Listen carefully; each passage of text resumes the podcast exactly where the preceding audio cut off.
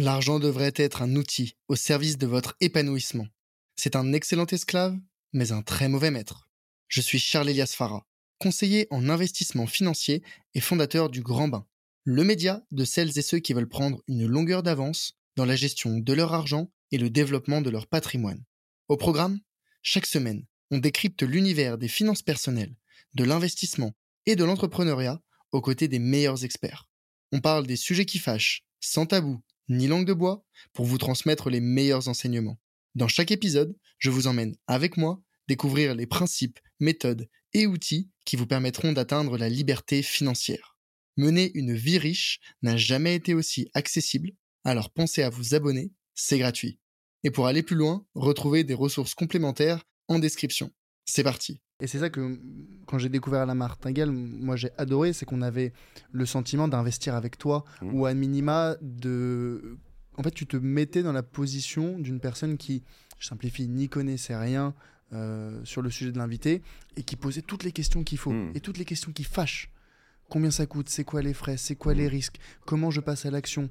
Ah oui, mais euh, c'est quoi les différents acteurs, euh, c'est quoi les, la méthodologie, les erreurs à éviter? Tu, posais tout, tu poses toutes les bonnes questions et, euh, et, en fait, tu vois, sur des, sur des sujets, en fait, tu avais un peu la position parfaite du type qui voulait se renseigner, voulait comprendre. donc là, déjà... Je l'ai plus, tu crois Tu l'as, tu l'as toujours, mais maintenant tu as l'expérience. c'est vrai, ça change, ça change, as raison. Maintenant tu as l'expérience, tu vois, mais quelqu'un qui ne connaissait rien et qui se dit, bon, bah, j'aimerais me renseigner avant d'investir.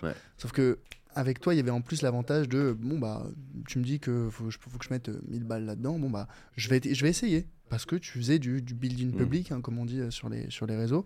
Euh, et que tu l'appliquais et que tu en tirais des leçons et que dans les au fur et à mesure des épisodes alors je, dis pas que j'ai écouté les 200 épisodes hein, mais au fur et à mesure du temps, tu avais de l'expérience et tu pouvais rebondir sur des éléments que te mentionnaient tes invités. Et tu disais, ah oui, mais en fait, maintenant j'ai compris, euh, je sais pas, euh, euh, j'ai compris le, fonctionnement un petit peu des, marchés financiers, ou j'ai compris la blockchain. Du coup, l'épisode suivant, quand on te parle de crypto, ah bah, tu peux faire appel à à ces connaissances.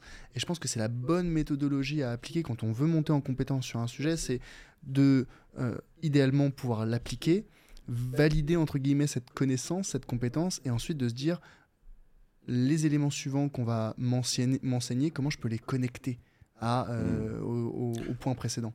ce qui est intéressant dans tout ce que tu dis, je sais que c'était des exemples, hein, mais euh, c'est que je n'ai absolument pas compris le fonctionnement des marchés financiers. Si, le fonctionnement peut-être, mais pas le...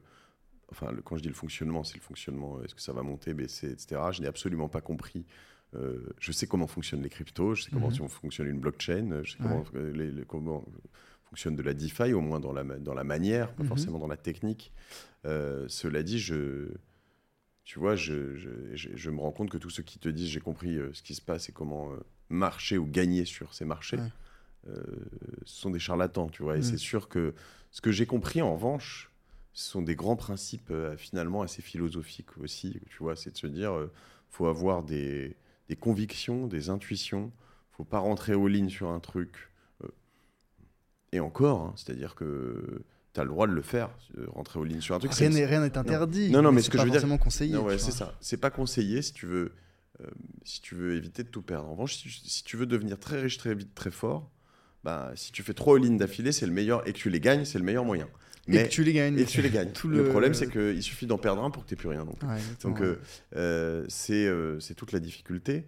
Mais euh, quand tu as une bonne strate et que tu la commences tôt dans ta vie, euh, et que euh, aujourd'hui, moi, ce que j'ai compris, c'est que la techno est encore, enfin, évolue encore tous les jours, que en fait, tu vois, les comptes en ligne comme Revolut, Lydia, N26 te permettent de faire des trucs, mais fulgurants pour vraiment trois fois rien mettre de côté, faire des sous-comptes, des machins, des trucs, répartir. Moi, j'aurais tellement aimé avoir ça plus jeune, tu mm. vois, te dire, ok. Euh, euh, répartir tes revenus. Tes revenus, te dire, ok, euh, ça, bah, ça, ça va sur. Alors, bon, ça, je le faisais déjà, mais tu vas mettre, bon, ça, ça va sur mon PEA, ça, ça va chez Nalo, ça, ça va chez machin, ça, je le mets sur Goodvest, ça, truc, etc.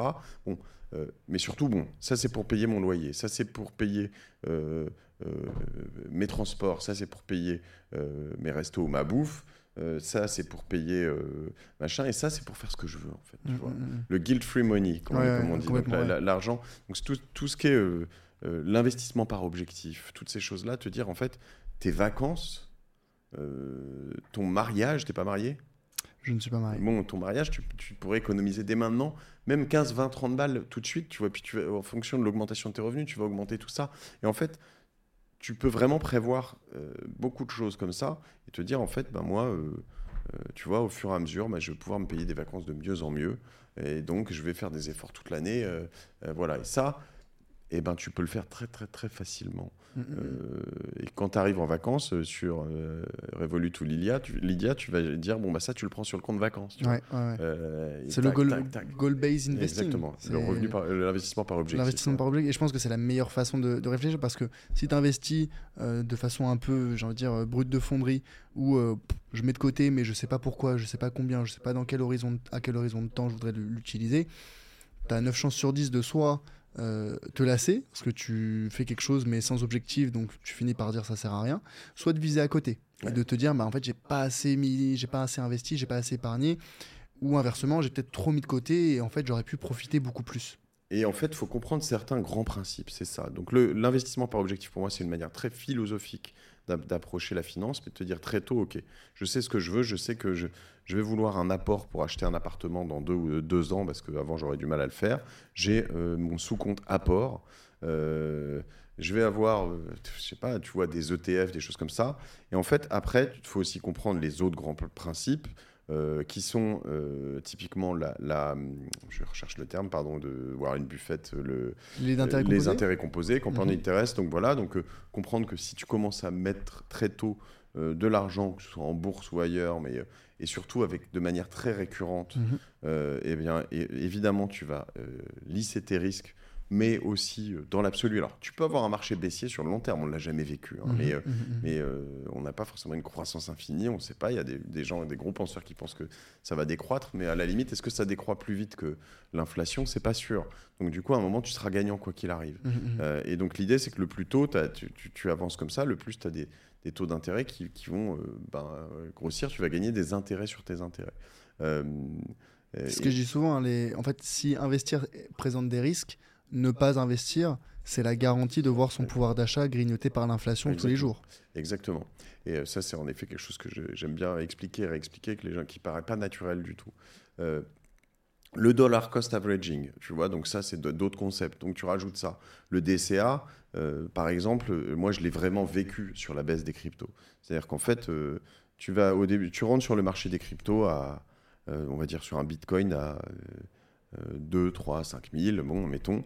Et puis, il monte, il monte, il monte, il monte. Donc, tu achètes toutes les semaines. Moi, j'ai acheté pendant longtemps, toujours d'ailleurs, je crois, sur Coinbase, 50 euros de, Bitcoin mhm. par semaine, mhm. le jeudi à midi ou quelque chose comme ça, 50 euros d'Ether, et puis j'en avais deux autres. Ça, je les ai arrêtés les, autres. Je suis resté que sur Bitcoin et Ether. Très bien, c'est bonne. T'achètes les deux pendant, et puis ça monte, ça passe à 10 000, ça passe à 20 000, ça passe à 50, ça passe à 60. Tu te dis, waouh, tout ce que j'ai acheté au début, etc. Puis tu te retrouves avec un. Mais c'était pas, c'était pas ouf hein, ce que j'avais. J'étais pas millionnaire, hein, tu vois, mais je mhm. commençais à avoir des sous. des sous, ouais, ouais. Puis ça commençait à être représentatif, tu vois. Si je vendais, je commençais à pouvoir euh, là faire un sacré apport ou un truc comme ça. Puis d'un coup, le truc redescend à 15, mhm. et là, t'es vénère. En fait, tu te rends compte que ben, tes 50 balles que tu remets toutes les semaines, euh, ben, ça fait quand même beaucoup plus de bitcoin, enfin de bout de bitcoin. Puis là, ça remonte à 30, et là, tu te dis, mais attends, en fait, finalement, sur toute la période qui, est, montée, j'en ai pas acheté tant que ça. Euh, et j'en ai plutôt acheté beaucoup sur la période de 15 à, euh, enfin de, de, de, 5 à 15 et puis désormais de 15 à 20, 25, 30. Donc tout ça, bah, tu apprends ces grands principes. Tu vois que c'est un sport pareil, comme je disais le podcast, ben, enfin, mm. un, play qui est assez long. mis à part peut-être le private equity, les startups, dans lesquelles si tu, tu mises sur un des bons poulains, ben, là tu peux t'envoyer dans l'espace parce que le, ça peut faire fois, 100, fois 1000. Fois 1000, il est compliqué. Mais fois 100, il est possible. Moi, je pense que j'en ai un qui est possible en ce moment, euh, un fois 100. Euh, et euh, bah, le fois 100, tu vois, quand tu as fait 20 invests, bon, en effet, très vite, tu peux gagner, là, très vite, 2-3 millions. Mm. là, ça change, tu vois. Et, bon, en effet, même si tu perds sur les autres, tu auras perdu enfin le net, tu vois, tu vas, tu vas voir. Ah, c'est tout le côté délicat du private equity ou d'autres classes d'actifs qui sont, euh, ça fait partie hein, des, placements alternatifs ou secondaires par rapport aux placements traditionnels que sont euh, l'immobilier et les actions. Et tu as mentionné hein, le, un des points, c'est vrai que j'en parle euh, tellement souvent que j'oublie que c'est parfois les gens ne connaissent pas, mais le DCA dollar cost averaging, moi j'aime bien l'expliquer en disant c'est donc investir une petite partie de son épargne chaque mois. Et l'intérêt, c'est que si les cours montent, tant mieux, ton capital prend en valeur. Mais si les cours baissent, tant mieux aussi, parce que tu vas pouvoir continuer à acheter ton actif, tes ETF, tes actions moins cher. Et tout le point, c'est parce que toi, et comme beaucoup de personnes de mon audience, je pense, ont un horizon d'investissement long terme. Et ce long terme, il permet de se dire, dans tous les cas, je vais lisser mon prix d'entrée sur le marché. Donc, que les marchés montent, que les marchés baissent, je vais en profiter. Ce que je rajoute à ça de temps en temps, euh, c'est un reboot. Et ça, moi, j'ai jamais trop. Je l'ai plutôt théorisé. Alors, ça doit exister hein, quelque part, mais moi, je l'ai jamais quelqu'un qui me l'a dit. Mais c'est plus, c'est qu'il y a un moment où souvent je vends tout, tout. Ok. Et en fait, ce que je fais, c'est juste qu'il y a des choses dans lesquelles je crois plus. Et tu vois, en fait, ah, dans, le, DCA, le problème, c'est que euh, tu pars d'une thèse en te disant ça j'y crois et je pense que de toute façon dans 20 ans si je si j'avance ce sera plus ce sera plus important tu vois et notamment dans les portefeuilles boursiers il y a des trucs auxquels tu t'attaches et tu te dis, putain, t'as as pris, as, pris une grosse perte et tu continues. Moi, j'ai fait ça avec Orpea, tu vois, je, voyais le, tu vois les, maisons de retraite là. Euh, ah, t'avais pas pris, euh, enfin, non mais non, non, non, non, mais j'ai acheté euh, très bas en me disant de toute façon ça va rebondir et ça n'a fait que descendre ah et descendre et descendre et c'était un enfer, mais un enfer. Puis à un moment, tu dis non, mais c'est sûr, ça va remonter, ça va remonter. Et tu continues, tu continues. Le biais de confirmation. Et, ouais, et en fait, à un moment, euh, notamment en bourse, notamment sur des plateformes dont je t'ai parlé tout à l'heure, en fait, il n'y a, pas, a pas de frais. Euh, donc, euh, je vends tout et, mhm. je, et je replace selon mes convictions du moment. Selon tes nouvelles convictions. Exactement. Et donc là, le DCA, en fait, il change rien parce que, en fait, tu as déjà fait ton DCA sur les autres actions. Toi, tu rebootes sur autre chose. Euh, mais qui sont tes convictions. Alors mmh. après, euh, évidemment, si tu vois les autres qui remontent, eh ben, tu auras fait un mauvais choix. Mais euh, je ne mets pas tout sur le même panier, j'en ai fait au moins 5. Mmh. Et là, je repars sur ces 5 avec mon décès, mes versements qui vont se répartir sur ces 5. Hello, c'est Charlie. Ce que tu viens d'écouter est un extrait de l'épisode complet que j'ai enregistré avec mon invité. Donc, si tu veux écouter la totalité de l'échange, tu peux dès maintenant le retrouver sur ta plateforme d'écoute préférée. Au passage, pense à mettre 5 étoiles au podcast s'il te plaît. Ça compte énormément pour moi et ça m'aide à développer le podcast. Je te remercie d'avance et te dis à très vite pour un prochain épisode. A plus